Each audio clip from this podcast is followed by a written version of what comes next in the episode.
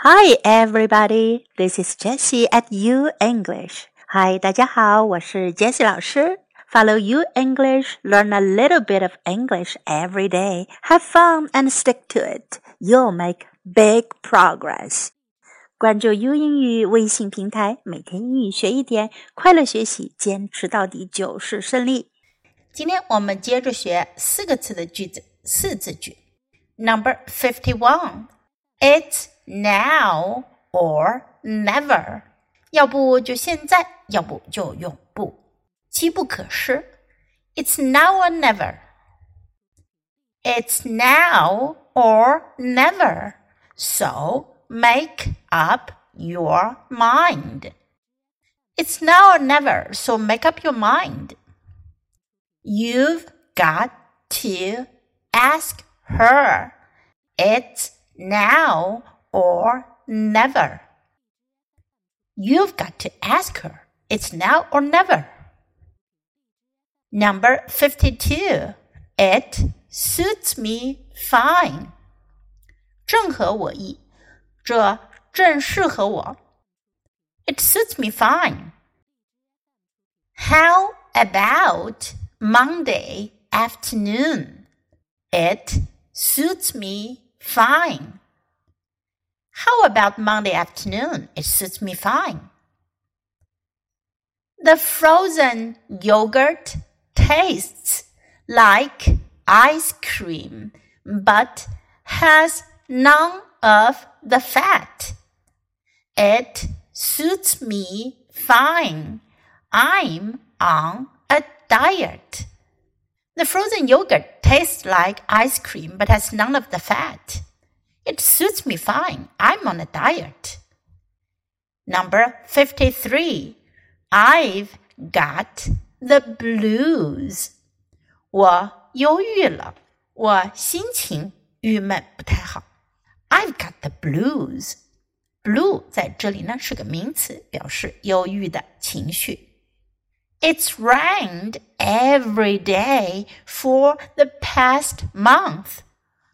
I've got the blues because of it.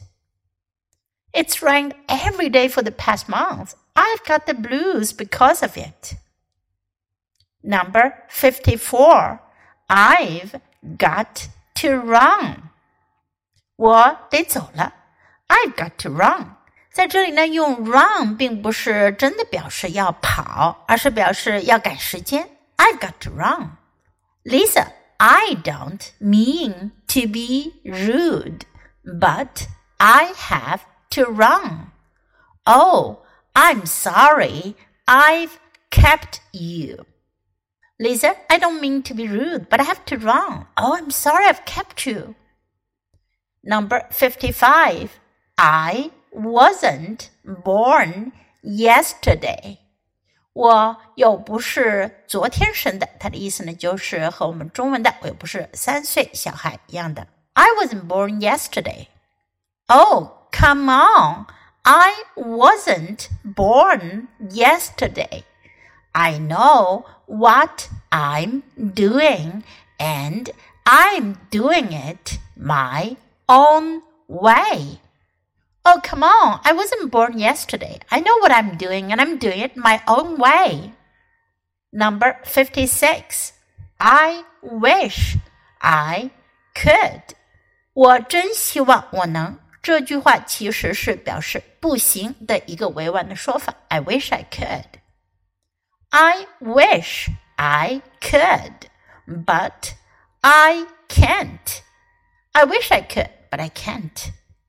Number fifty-seven. Leave it to me.